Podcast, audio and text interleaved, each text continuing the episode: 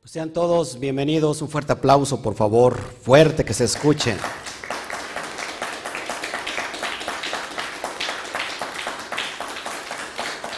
Bueno, ¿y qué tal el frío? Eh? ¿Qué tal el frío? Así que allá atrás puede tomar usted un rico cafecito o bien un té, un té de manzana que me prepararon, Baruch Hashem. A la cuenta de tres, uno, dos, tres, eh, espérese, pero fuerte, como si de verdad estuviera usted contento aquí en Shabbat, aunque hace mucho frío, ¿verdad? ¿Sí? Como que en, verdad le diera la bienvenida a todas las naciones. Uno, dos, tres, Shabbat Shalom.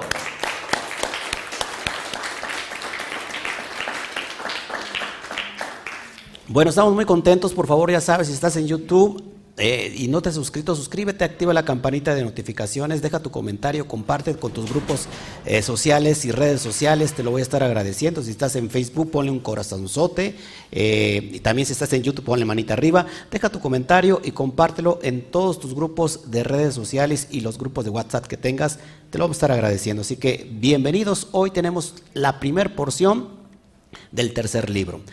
¿Cómo se llama el tercer libro? Entonces vamos a aprender aquí, Baikra. ¿Qué significa Baikra? Y llamó. Eh, es el libro que conocemos como Levítico. Acuérdense que este libro, este libro nos va a hablar de todos los asuntos de los Kuanim. Cómo es el servicio, la boda que eh, los, los tenían que tener dentro del templo. Encontramos que en el, en la primer, en el primer libro encontramos el relato de la creación.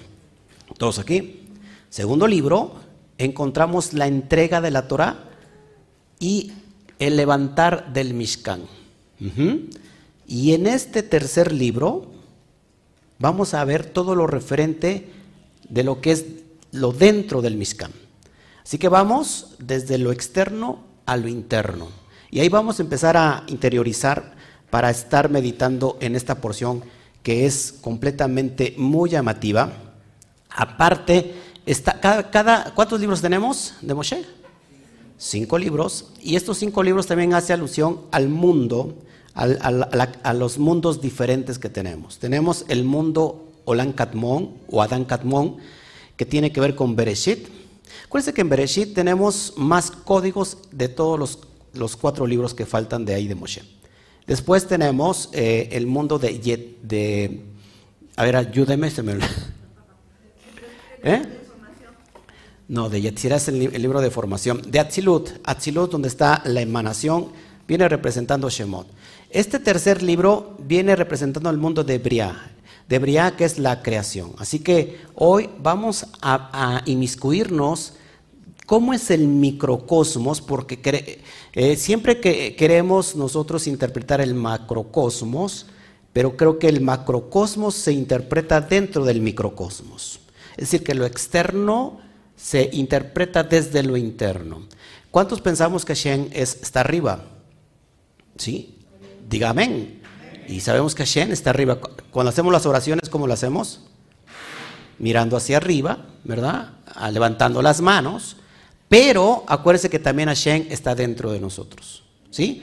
Eh, hay personas que no creen que tenemos una parte divina. Si no creen, creo que están perdidos, porque todos nosotros somos divinos porque venimos del aliento de vida de, Hashem. Y el aliento de vida de Hashem es divino. Hay personas que no lo creen así. Bueno, respetamos, ¿verdad? Su creencia.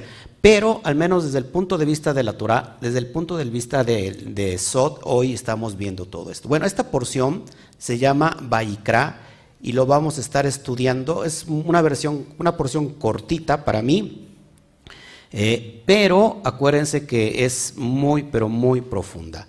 Esta porción abarca, a ver si el que está manejando el PowerPoint, ¿dónde está?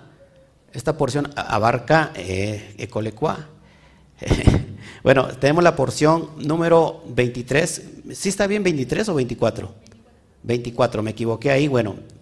Y me puse Pecudei, pero no sé por qué puse Pecudei. Bueno, es, es Baikra, y, es desde el Levítico, el libro de Levítico, capítulo 1, del verso 1 al capítulo 6 y, se, cierra con el verso 7.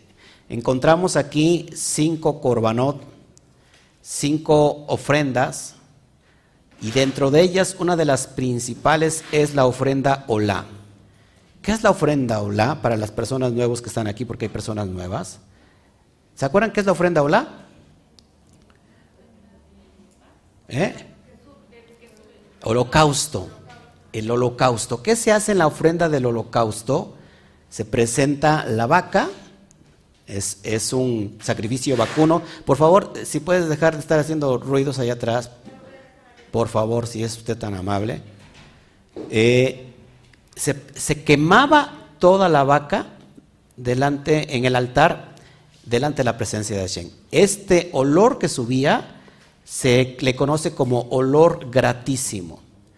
Holocausto significa subir a las alturas. ¿Estamos aquí? Así que bueno, esta porción eh, abarca cinco. Tenemos, fíjense, tenemos cinco libros de Moshe. Tenemos cinco niveles del alma. ¿Sí? Tenemos cinco mundos superiores. ¿Sí? ¿Está usted de acuerdo conmigo? Así que esto es bien importante cómo va conectando con el mundo, con el mundo eh, supremo. Bueno, vamos a ver esto que es bien importante y que hace un año platiqué de todo esto. Solamente me voy a centrar en el primer verso y te lo voy a poner en pantalla para que vayas viendo lo que significa que esto es impresionante. Bueno, hace un año mostré esto. Aquí tienes el primer verso en hebreo. Vayikra el Moshe. Fíjense, antes de pasar, eh, aquí me volví a equivocar. Pero bueno, tengo la letra Yud, la primera letra Yud que está junto a la Bab.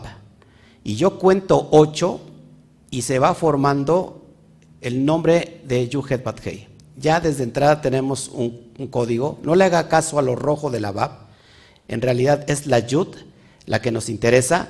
Contamos la primer YUD y después contamos ocho letras y se forma la HEI y volvemos a hacer otro conteo de ocho letras y nos cae en la BAP y otra vez ocho letras y nos cae nuevamente en la HEI. Esto me forma el nombre de Yuhebat. Aquí que desde el primer momento que se abre Vallicra, tenemos un código muy elevado. Esto lo expliqué hace un año. Revise por favor la, de hace un año. Bueno, ¿cómo se dice Vallicra? El Moshe Valledabar o Valladabar, Adonai Elaf me Oel Moed Lemor. Y llamó a Moshe y le habló Yuhet Bathei desde la tienda de reunión diciendo. Así que voy a explicar todo lo que está aquí eh, en código ya desde el primer momento sabemos que si esta, esta ofrenda, por eso puse yo la, portada rojo sangre y blanco. ¿Qué significa lo blanco? La pureza, la santidad. ¿Qué significa lo rojo? La, la, sangre, la muerte. Así que, ¿se acuerdan que hay un versículo que dice el Eterno, vengan a mí, pongámonos de acuerdo, si sus pecados, transgresiones son rojos como la sangre, yo los haré blancos como la lana. Eso es bien importante porque es eh, el, mundo de, de, ¿cómo se llama? De, de la controversia, ¿no? De, todo lo que, de los extremos. Así que es bien importante cómo esta porción nos va a hablar de cómo acercarnos a Hashem. ¿Cómo nos vamos a acercar a Hashem, amados hermanos? A través de una ofrenda. El, eh, el milagro que sucede en estos tiempos es que no hay un templo levantado y que ya no hay sacrificios. Entonces la pregunta es, ¿cómo nos acercamos a Hashem? Si antes era por sacrificios. Y vamos a ir viendo todo lo que está detrás del sacrificio, porque de hecho el sacrificio, la palabra corbán no tiene nada que ver con sacrificio, al menos como nosotros lo interpretamos. A ver, lluvia de ideas. ¿Qué, entiende como sacrificios? Como un sacrificio, a ver. ¿Algún esfuerzo? ¿Algún esfuerzo? Una no, pero piense en, en mente normal, ¿no? Una muerte, ¿qué más?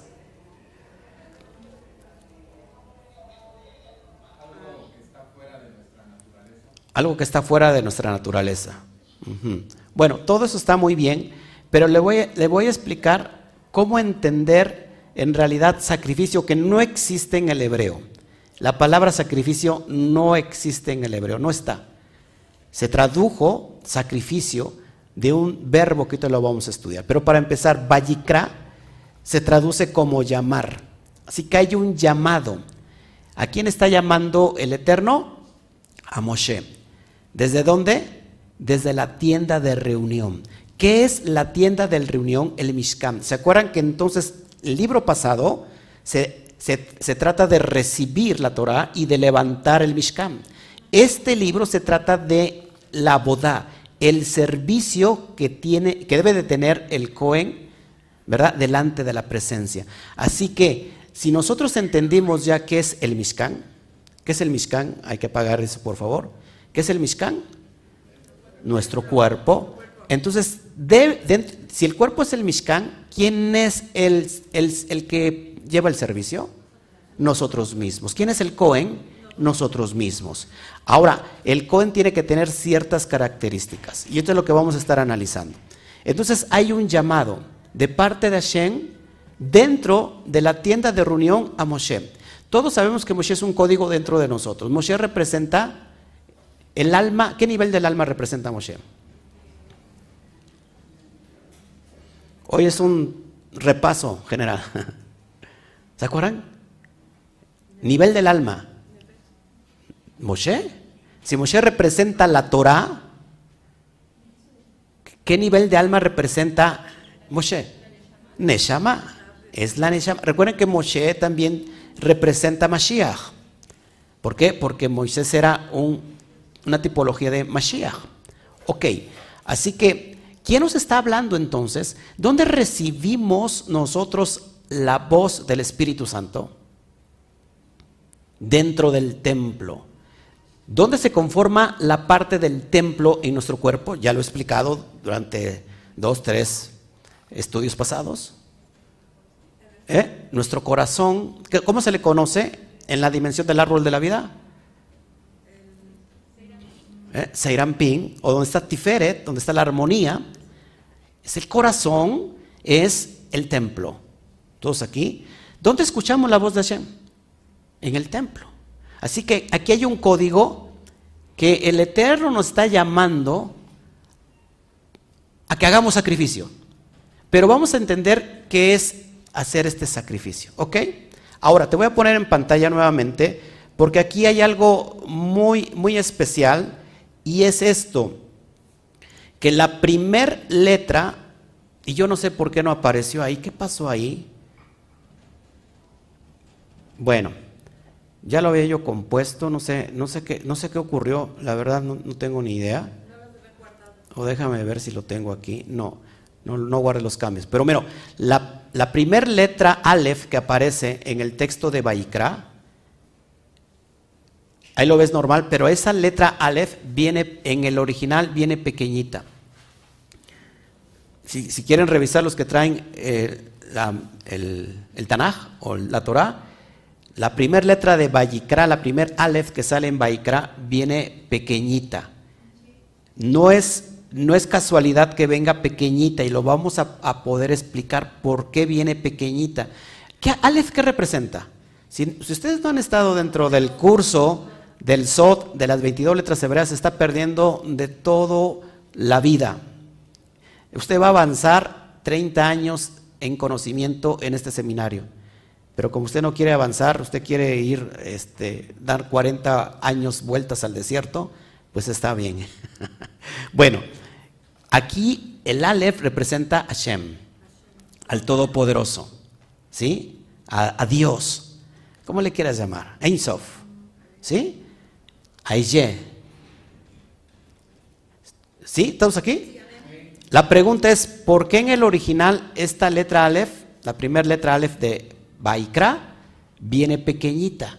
Si lo estás viendo ahí en, tu, en, tu, en tu Torah, ¿verdad? Es, viene pequeñita. No sé por qué no me salió ahí. Bueno, vamos a ir eh, llevando a cabo esta, esta alusión porque está increíble esto. Fíjense, ¿qué dicen los sabios de que la letra Aleph de la primera frase Baikra viene pequeña? Que esta Aleph tiene la energía para ayudarnos a nosotros a reducir qué? ¿Qué creen? el ego. Si el Aleph se reduce siendo el Aleph, ¿quién somos nosotros para no reducir el ego? Así que una primera característica para acercarse a Hashem, el sacrificio verdadero, es reducir el ego. Nadie puede acercarse al bendito sea con un ego elevado. ¿Estás de acuerdo conmigo? Dice la Torah que el Eterno mira de cerca al que es humilde. Así que cuando hay humildad, en automático la presencia divina está sobre nosotros. ¿Estás de acuerdo? Así que si nosotros anulamos el ego, entonces esta, esta nos está enseñando a unificarnos como Bene Israel. ¿Qué es Bene Israel? También es un código elevado. ¿Qué es Israel en el Sot? ¿Qué es Israel? Sí, la cabeza es la parte elevada, es un estado de conciencia. Cuando nosotros abrimos la conciencia, entonces pasamos a ser Israel. Israel no tiene nada que ver con una nación. ¿Estás de acuerdo conmigo? Israel es un estado de conciencia, es un nivel de conciencia. Así que hay una diferencia en la palabra Baikra, fíjense, porque también se puede comparar con la palabra Bayikar. Una es Baikra, que significa llamar, pero también la palabra Bayikar significa llamar, pero aquí hay una doble intención. Fíjense, cuando en la Torah vemos que es llamado Bilán, ¿quién es Bilán? O Balán, ¿se acuerdan de Balán? Era un profeta pagano. Bueno, el Eterno también le llama Bilán, pero el Eterno usa la palabra para hablarle a Bilán como Bayikar. Y aquí estamos hablando que el Eterno le habla a Moshe como Bayikra.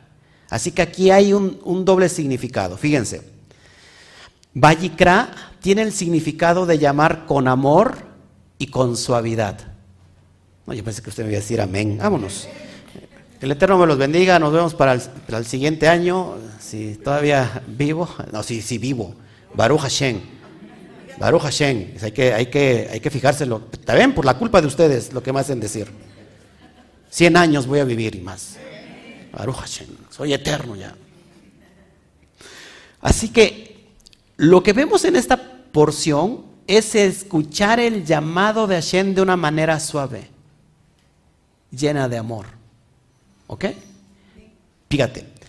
Por lo cual entonces la palabra vallicar que usa para llamar al profeta Bilán tiene el significado de llamar, significado, perdón, de llamar con dureza, con juicio. ¿Qué vallicra o qué tipo de llamado queremos recibir nosotros? ¿Eh? Con amor, ¿verdad? De tonto dice usted eh, que me llame con dureza, ¿no? Que, que, le hable, eh, que le haga hablar a la burra que usted va manejando, ¿verdad? La burra tiene más sabiduría que el propio profeta. ¿Estás de acuerdo conmigo? Así que esta es la gran diferencia. Pero, fíjense, la palabra kar, que está dentro de ambas palabras, vallikra y vallikar, está la palabra o el término hebreo kar. Fíjense, aquí está bien importante. Ambas palabras tienen el significado de frío. ¿Cómo se dice frío? Kar. Así que la frialdad es una herramienta del Satán. Cada vez que nosotros tenemos una frialdad para recibir el llamado de Hashem es que estamos divididos. ¿Cuándo estamos divididos? Cuando hay un satán de por medio. ¿Sabes que el satán ni siquiera, ni siquiera volteas de ver a tu, a, tu, prójimo? Porque dices, ese es el satán que está aquí sentado junto a mí.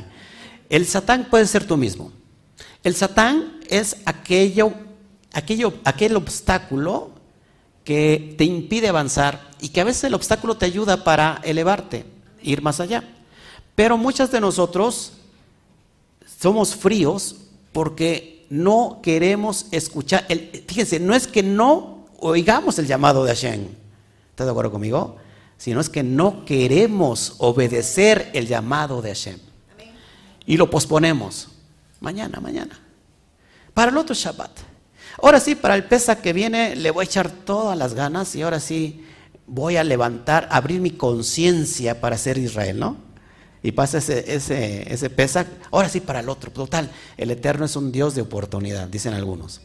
Pero cuando nosotros hay una frialdad al llamado, hay un Satán. Así luego que el Satán se tiene que, entonces, que destruir. Si hay Satán dentro de nosotros, no podemos acercarnos al bendito sea. ¿No? ¿Ok? ¿Por qué? Porque hay el propio obstáculo ni siquiera es el Satán, el propio obstáculo eres tú. Así que no le eches la culpa al Satán. ¿Estás de acuerdo conmigo? Así que es bien importante. Así que cuando nosotros estamos también tratando con frialdad a nuestro prójimo, estamos usando la herramienta del propio Satán. Así que, amados, el sacrificio de los animales en realidad es un rasgo para sacrificar nuestras emociones animales. ¿Dónde radican las emociones animales? En el nefesh. El nefesh está en los cinco sentidos. ¿Mm? Curioso que cinco niveles del alma y que nefesh sea la parte más baja que es el reino animal, donde están nuestros instintos, donde están nuestros cinco sentidos, donde nosotros convergemos con todo el mundo exterior. Pero como esto se trata del mundo interior, aquí, amados hermanos, tenemos que desarraigar todo lo que nos divide. Cuando hay división, hay Satán. ¿Cómo tentó el Nahash a Eva o a Java cuando estaba con Adán o cuando estaba lejos de Adán? Cuando estaba sola, lo tentó el Nahash. Ahí se, levanta un Satán. Por eso siempre que hay división, hay un Satán. ¿Cuál es la solución de la división? El ejat, la unidad. ¿Estás de acuerdo conmigo? Bueno, esto es bien importante lo que sigue. Bueno, vamos al, texto que estoy mostrando. Que acuérdense que estoy en el versículo 1. Mira lo curioso que encontramos ahí. Tenemos en el primer versículo nueve palabras, cuéntele usted. Cuéntele, tenemos nueve palabras. Y estas nueve palabras hace alusión a sabiduría. Nueve, ¿qué letra nos marca el número nueve? ¿Eh? La TET, nueve, canasto. Que también tiene que ver con eternidad.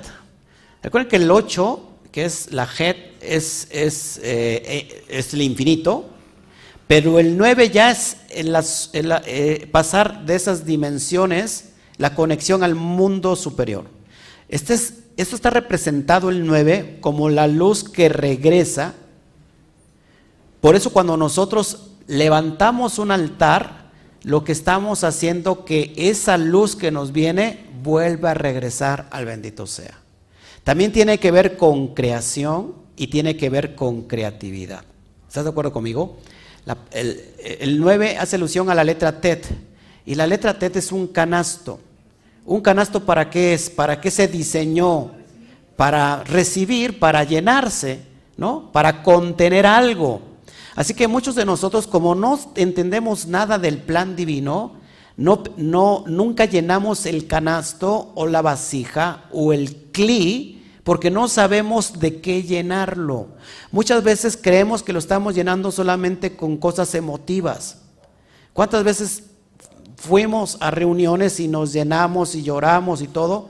Pero después como que ya había pasado la euforia y volvimos a estar en las mismas condiciones, y no es que peor, porque no sabemos de qué llenar. Es decir, que cuando nosotros tenemos que saber lo que estamos haciendo, porque es ahí también como se despierta nuestra conciencia. La conciencia no significa otra cosa que conocimiento. Si no tenemos conocimiento por lo que estamos haciendo, no sabemos cómo vamos a dimensionarnos con el bendito sea. No sabemos cómo nos vamos a acercar a ese llamado de amor. Por eso Yeshua le dijo a la samaritana, ustedes adoran, pero no saben lo que adoran. Yo te digo que no se adorará ni en este lugar ni en aquel, haciendo mención a lugares físicos, sino que yo te digo que los verdaderos hijos adorarán al Padre, ¿en qué? En espíritu y verdad. Porque el Padre anda buscando a tales adoradores, que le adoren en espíritu y en verdad. Así que si nosotros no sabemos qué adoramos, tenemos, fíjese, para adorar tenemos que tener conocimiento de lo que estamos haciendo. Eso es llenar el canasto. ¿Sí? ¿Me están entendiendo o no? O, parece que estoy hablando en hebreo, no, nadie capta aquí nada. ¿Sí? ¿Sí o no?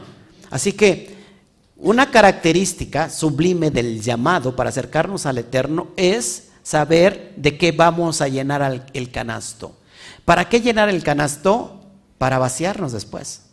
Eso es regresar la luz que le pertenece al bendito sea. ¿Estás de acuerdo conmigo? Bueno, así que tenemos nueve palabras dentro del primer texto, pero también tenemos 35 letras. Cuéntelas usted. Y hay 35 letras en esta frase de nueve palabras y 35 me da la gematría de la raíz de la palabra redención que es Gaal de donde viene la palabra Geulá. Geulá, su raíz vale 35. Lo mismo que encontramos 35 letras en la primera frase. Pero también está conectada con revelación, también la raíz Galá, que vale igual 35. Así que de entrada, fíjense, ya ya de entrada, en el primer versículo tenemos algo poderoso. Tenemos que se forma, tomando la primer yud, contamos ocho palabras y se forma el nombre de yud, hei, bat, hei. El número ocho tiene que ver con, con el infinito, el Ein Sof, porque es infinito, ¿ok? Es el número ocho, el número supranatural. El número que tiene que ver con, este, con esta dimensión es el número siete. El número que tiene que ver con lo sobrenatural es el número 8, porque tiene que significa nuevos comienzos, pero el número que tiene que ver con la eternidad es el número 9. Así que encontramos, fíjense, dentro de esta frase Yud Kei Bat Kei, encontramos el 8, 9 también eh, palabras de esta frase que nos conectan con la luz y tenemos 35 letras que nos conectan con la redención y con la revelación. Así que el, proceso de acercarnos al bendito sea por un, a través de un sacrificio no era otra cosa que que el Eterno nos está dando la revelación de nuestra redención. Así que cuando nosotros hacemos algo sabemos que todo lo implícito está ahí y que ahorita mismo estamos abriendo nuestra conciencia. ¿No le parece impresionante? Bueno, a mí sí me parece impresionante. Así que Corbán, que así se, se tra bueno, es la palabra hebrea corbán, de donde se ha traducido o mal traducido la palabra sacrificio. Creemos nosotros que es degollar a un animal y que eso es lo que espía todo. ¿Para qué era el, degollar, el degüello de los animales? Para la expiación. Pero todo esto es un símbolo. Es decir, que el, sacrificio o el corbán lo explica todo. Fíjense, el corbán tiene un secreto, porque la palabra corbán viene de su, de su original o de su raíz, carot. Y carot significa acercarse. ¿Acercarse a quién? Acercarse a Adonai. El nombre Adonai, perdón, el nombre Yud Hei Bat Hei, bendito sea, es el que genera milagros en este mundo. Está más frío que la mañana.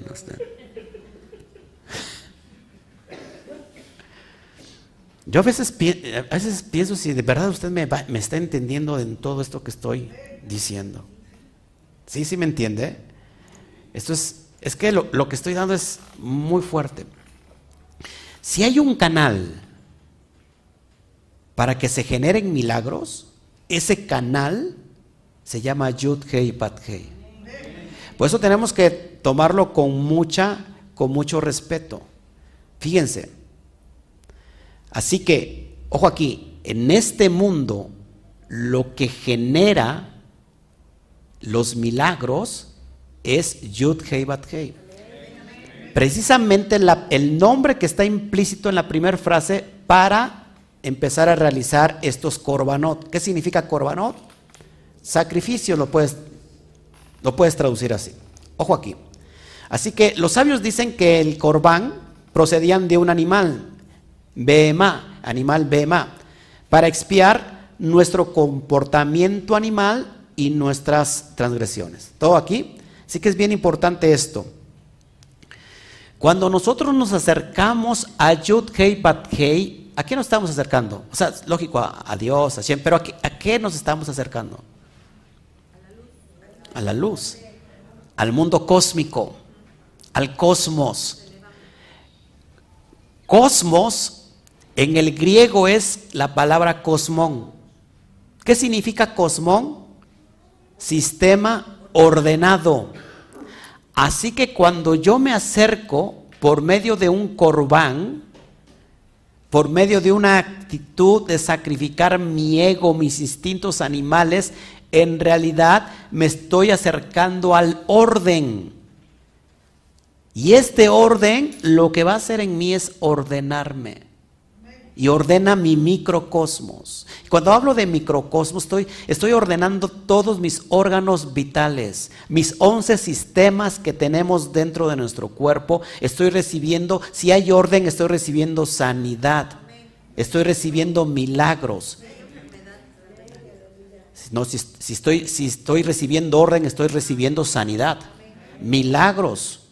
Si hay algo que está desenfocado, desordenado, los riñones no están trabajando bien, el corazón no tiene arritmias, etcétera, etcétera, etcétera, entonces el orden del macrocosmos, del cosmos, de lo cósmico, me llega a ordenar todo dentro de mí. ¿Estás de acuerdo conmigo? Eso es acercarnos al bendito sea. Estos 11 sistemas que están trabajando en perfecta comunión cuando hay, no hay esa perfecta comunión, entonces hay una división y entonces hay un Satán. ¿Mm? Eso es lo que genera el poder acercarnos al bendito sea cuando hacemos verdaderamente un bitul. Yo lo puedo eh, reducir a lo que es, a todo lo que es el bitul. ¿Qué es el bitul? A negar, negar el, el ego, la negación del ego, del yo egoico, de ese yo que es perverso, que quiere más, más, más, más y que no le interesa eh, el prójimo. Bueno, eso hay que anularlo porque hay un ego que sí es bueno también. ¿Mm? ¿Estás de acuerdo conmigo? Tú nos acercamos al, cosmos. ¿Por qué el Eterno? El Eterno porque ama el orden. Muchos se saben de Juan 3:16, ya así de por, porque de tal manera amó Dios al mundo. La palabra mundo es cosmón. Así que dice, en otras palabras, diría, porque de tal manera amó a Shen el orden que dio a su Hijo unigénito, para que todo aquel que en él crea no se pierda, mas tenga vida eterna. Así que el mismo cosmos nos provee la vida eterna, porque el mismo cosmos es el Insof, que está emanando vida constantemente y bondad. Si nosotros nos acercamos y recibimos, estamos recibiendo esa bondad dentro de nosotros. ¿No le parece impresionante? Bueno, entonces el corbán, fíjense lo que hace, que rompamos las leyes naturales. Estas leyes naturales que para nosotros muchas veces los que estamos sufriendo, los que sufren por ejemplo de una enfermedad terminal, los que necesitan un milagro, los que necesitan un milagro, los que necesitan un milagro, los que necesitan un milagro, tienen que romper las leyes naturales. ¿Y cómo se logra rompiendo la ley natural? A través del sacrificio del corbán. Este es el arte del corbán. Es impresionante, ¿no? Ok. ¿Cuál es el único sacrificio que Hashem acepta? Si hablamos a hablar de sacrificio, lo que Hashem va a, recibir o lo que Elohim va a recibir es un corazón roto. Ojo aquí. ¿Qué es ¿Qué es el corazón roto? ¿Qué es romper el corazón? Humillarse. ¿Qué más? ¿Mm? Quebrantarse. ¿Cuántas personas han sido sanas tan solo por quebrantarse. En realidad, ¿cuántas personas aquí hemos recibido y recibieron milagros por el aspecto del quebrantamiento? Eso es bien importante porque sin saberlo, fíjense lo que estábamos haciendo. Cuando nosotros meditamos y dejamos el mundo de los cinco sentidos y nos ponemos a llorar porque estamos quebrantados, ese es romper el corazón. Ojo aquí. Esto es cuando se conecta con el mundo del alma. Esto es bien importante. Es ahí cuando Elohim, Elohim tiene que ver con la parte del rigor. Este mundo se creó a través de la vasija Elohim y este mundo hace referencia al caos. Y entonces cuando en nosotros hay un quebrantamiento, ahí es cuando Elohim cede y se genera un efecto de vergüenza en la persona. Nos sentimos avergonzados de la conducta que hemos tenido en este mundo físico y entonces se rompe el rigor y accedemos al Yud Kei Bat Kei de la clemencia. Esto es impresionante. ¿Cómo podemos, aquí hay códigos poderosos, que es lo que yo estoy enseñando en los seminarios del SOT, el secreto de las 22 letras hebreas, cómo podemos traer el beneficio del Aleph a la tierra.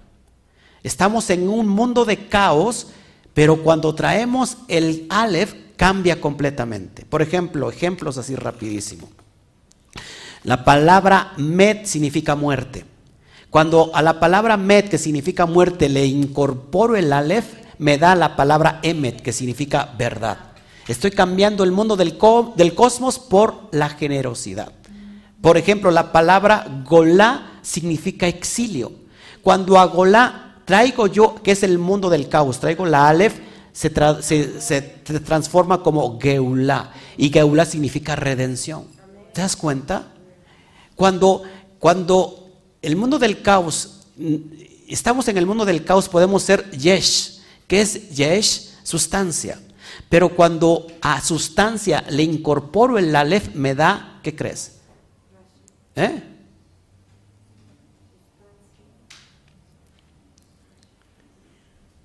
Hombre, hombre. Cuando tú le, le incorporas el alef, me da la palabra hombre. ¿Cómo se dice hombre? Ish. Es decir, que el hombre sin el Aleph simplemente es una sustancia. ¿Te das cuenta entonces cómo cambiamos el... ¿Dónde estamos viviendo? En el mundo del caos. ¿Por qué? Porque el Eterno es malo y dijo voy a ponerlos en el mundo del caos. No, porque nos dio la oportunidad a nosotros de poder transformar el mundo del caos en el mundo de la bondad por medio del Aleph. En eso nos hizo socios. Mi esposa dijo amén porque es mi esposa, pero los demás, ingratos, insocios. El Eterno nos hizo socios juntamente con Él.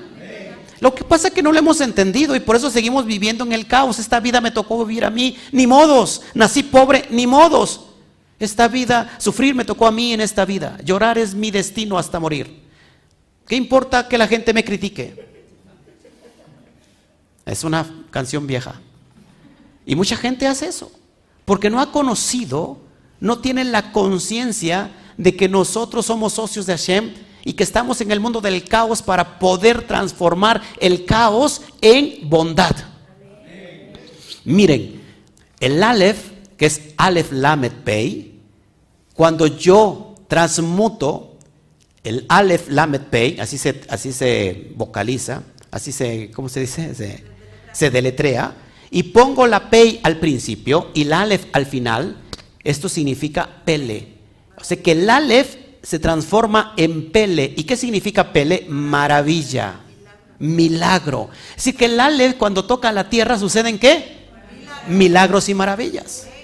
Y todo eso lo podemos hacer teniendo el conocimiento de las vasijas inteligentes que son las letras del alefato hebreo para transformar lo que conocemos nosotros como el mundo del caos. ¿No te parece impresionante?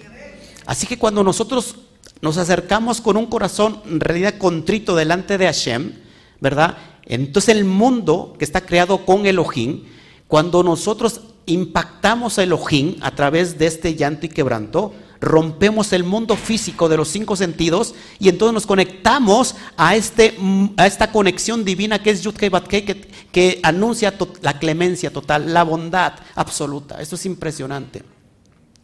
Ok, entonces cuando hablamos metafóricamente o cuando hablamos de sacrificios de animales, estamos hablando metafóricamente. ¿Qué es hablar metafóricamente? Que no es literal. Todo es una alusión a algo profundo. Porque yo personalmente no creo que se vuelva a levantar el templo.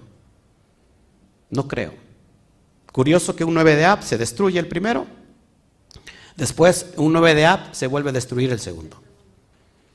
Y curioso que el mismo Shen dice que él quiere morar, pero en, algo, en alguien, no en algo.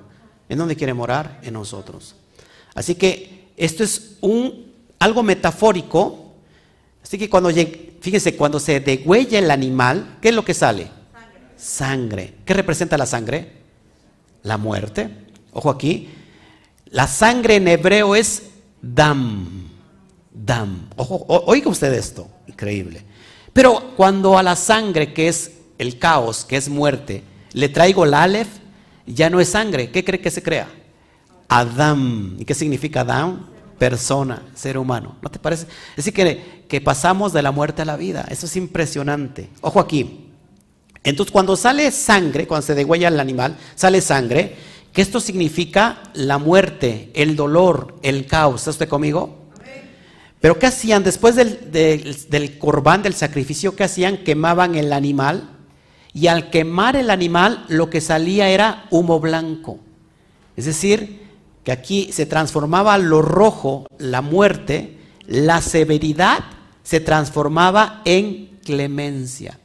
Ahora nosotros no tenemos la necesidad de llevar un sacrificio, un animalito y quemarlo delante de Hashem estos códigos se encuentran dentro del alma que está aprendiendo a abrir su conciencia.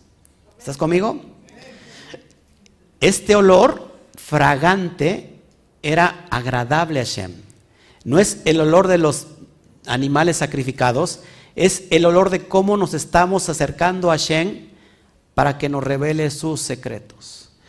El punto neurálgico del alma es conocer los secretos del bendito sea. Sin los secretos no podemos sacar, bajar lo, poderoso de las letras hebreas. Sin los secretos no podemos bajar el Aleph a esta dimensión. Eso es impresionante, amados.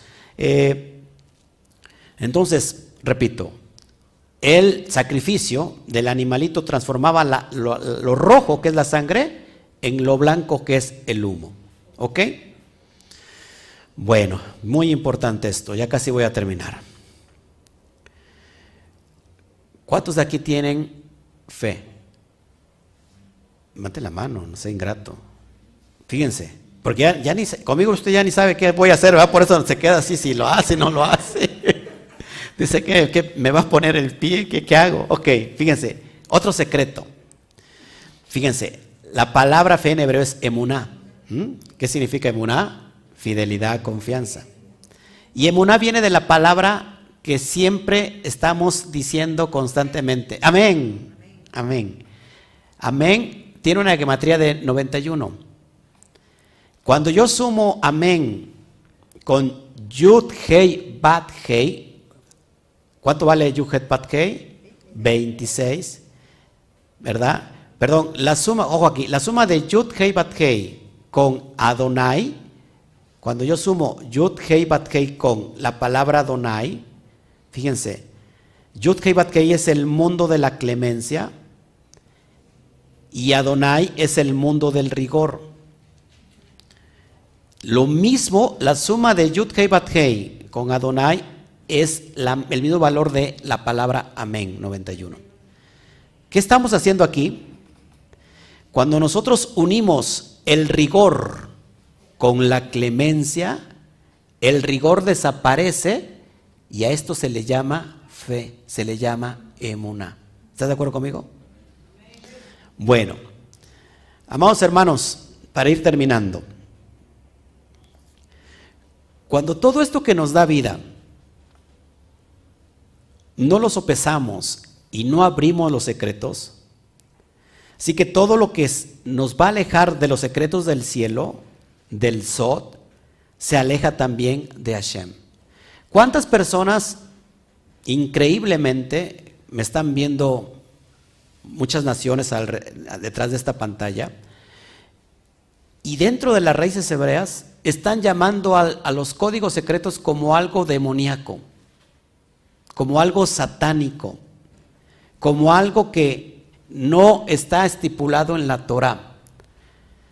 Y dicen, estudien la Torah. Solamente estudien la Torah. Como si que los secretos no fueran de la Torah.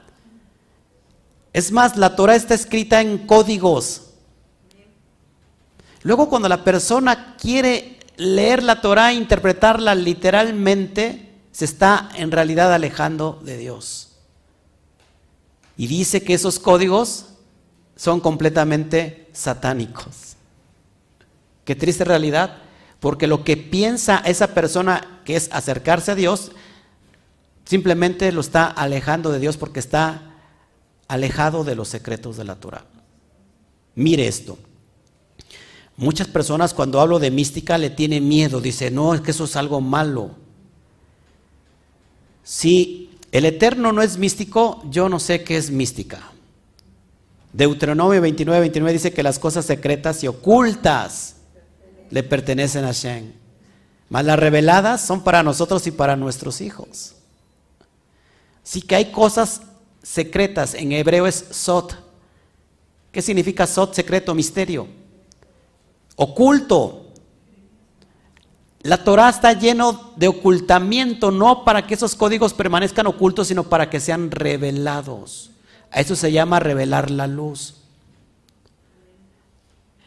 En la, en la Torah representa el cuerpo. ¿Qué representa el alma? Si la Torah representa el cuerpo, ¿qué representa el alma? El secreto de la Torah es el alma. Entonces cuando nosotros queremos, es que aquí dice literalmente, ¿dónde dice todo lo que estás diciendo? Es a través de los secretos. Hay personas que dicen que la gematría es satánica. La suma de las palabras es satánica. Y todo para ellos es satánico porque están en una conciencia completamente verde. Así que cuando nosotros nos alejamos del secreto, en realidad nos estamos alejando de Hashem. Si hubiera más personas interesadas en el Sod, en el secreto de la Torah, estuviéramos viviendo un mundo diferente. Porque acercarnos al secreto es abrir conciencia, elevar conciencia.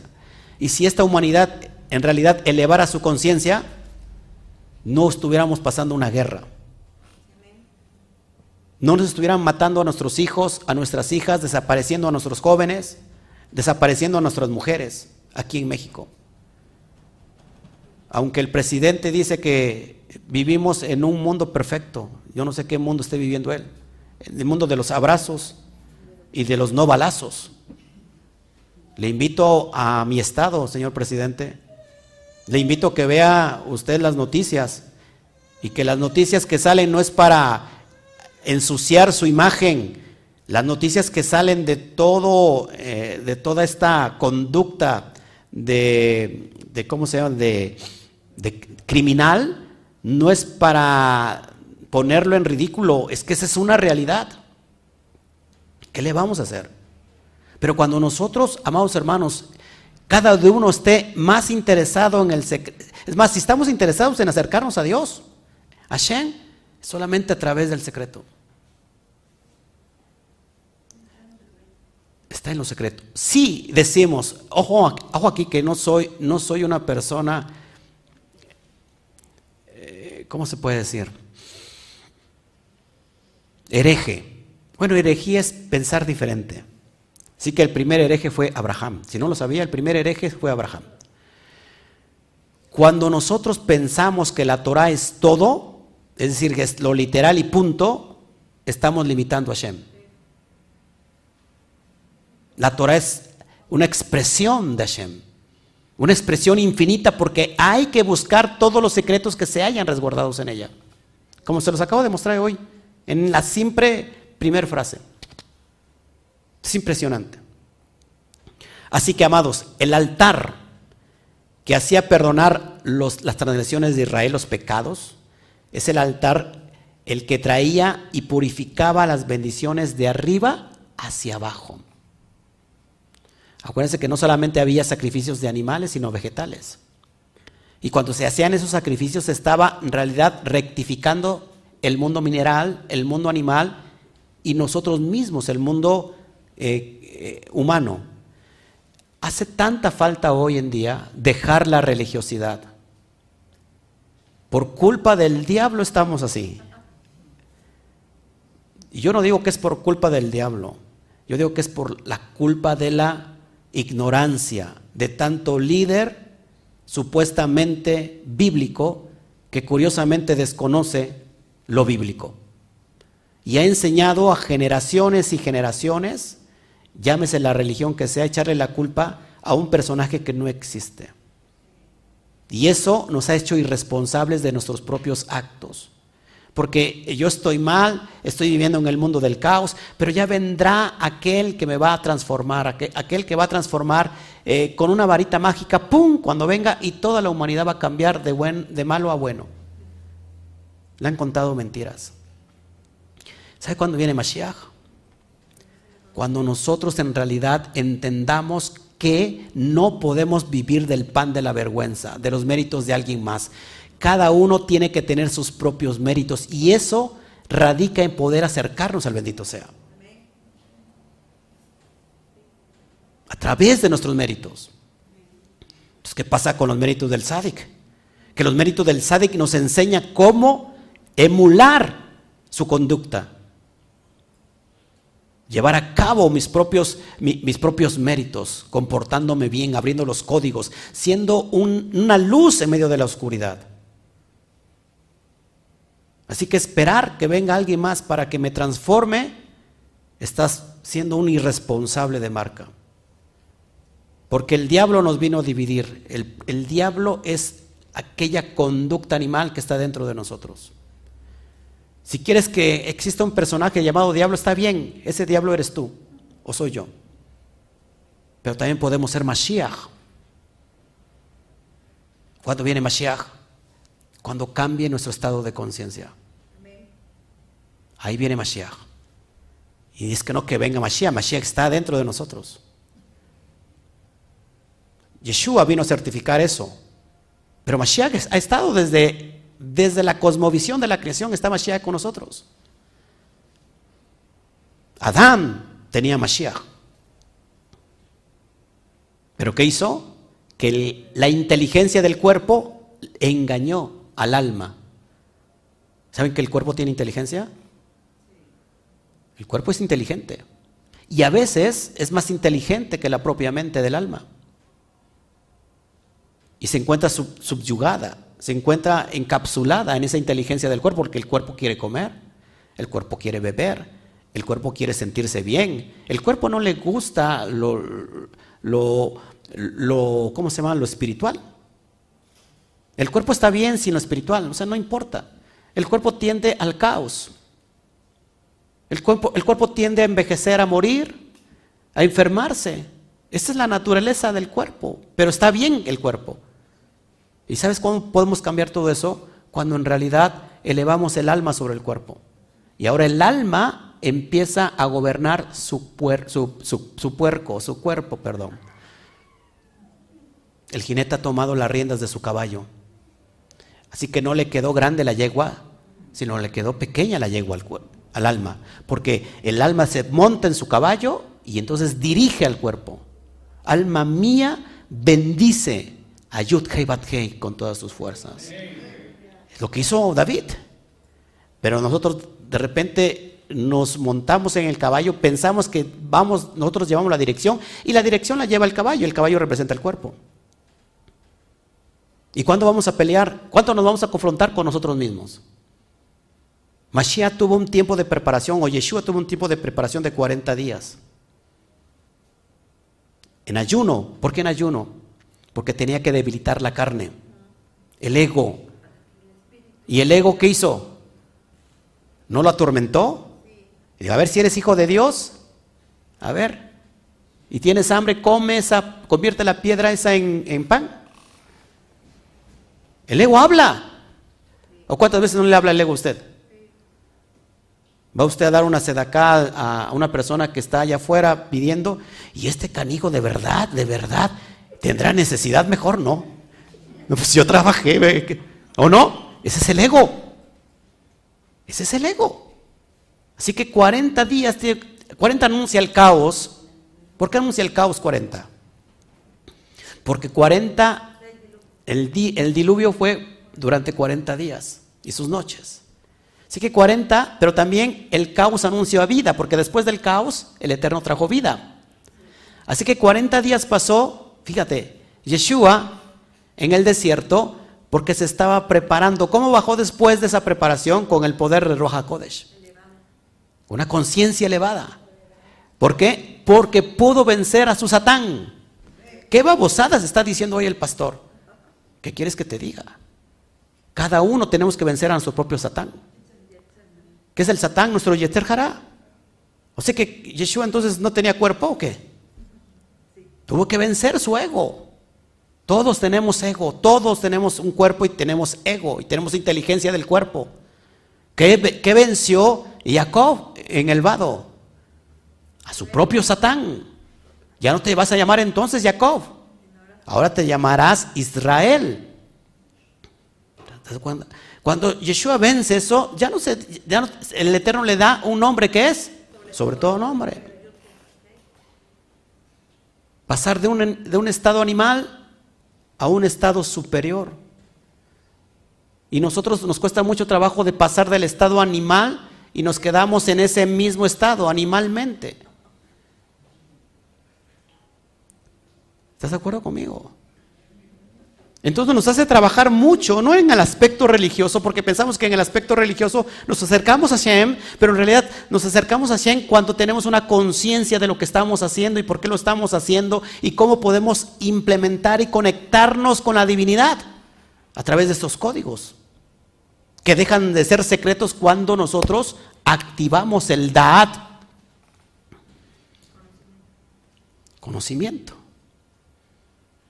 Y si el Padre anda buscando a los verdaderos, a los verdaderos adoradores, dile, hey, aquí estoy. Levanta tu mano, dile, aquí estoy. Porque estoy conociendo códigos. Y estos códigos me van a transformar, me van a proyectar. El código de la Torah es el trampolín que necesitamos para dar el brinco. Si tú brincas, pues darás un brinco de qué? De un metro. Pero si pones un trampolín, ¿qué hace? Te dimensiona. Así que necesitamos un trampolín y estos son los secretos de la Torah. Las letras hebreas. Pero como decimos que todo es malo, es que nuestra mente, nuestra mente, el cuerpo nos engaña y te dice, el ego te dice, hey, no, no, no, por ahí no vayas porque eso es malo. Porque como el, uno no lo sabe, decimos, lo que desconocemos nos da miedo. Pero qué gran bendición haber entrado en esta dimensión. Yo le doy muchas gracias a Shem y a, personas que están del otro lado siguiéndonos y que siguen creciendo con nosotros, porque lo que van a encontrar en este ministerio, sí, sí, sí, esto es verdad, que nunca voy a estar en un solo lugar, en un solo lado, en un solo nivel. Si usted me ha seguido, estamos a años luz de los que estábamos hace tres años, dos años, ya ni te digo de cinco años atrás, ¿no? Estamos en otra dimensión y que no, y que dentro de un año no me vas a ver aquí, quizás estaré en otro nivel, Baruch Hashem. Y hace un rato venía platicando con mi papá y decíamos que los que estudiamos los secretos de la Torah no es para creernos más que los otros, sino es todo lo contrario, es en realidad es para ser más humildes que cualquier otra persona. ¿Te das cuenta conmigo? Bueno, pues no sé si hay preguntas ya para para despedirme, voy a abrir el chat, ayúdeme por favor con el chat. Es muy interesante este tema y podríamos estar hablando y hablando y hablando de esta cosmovisión.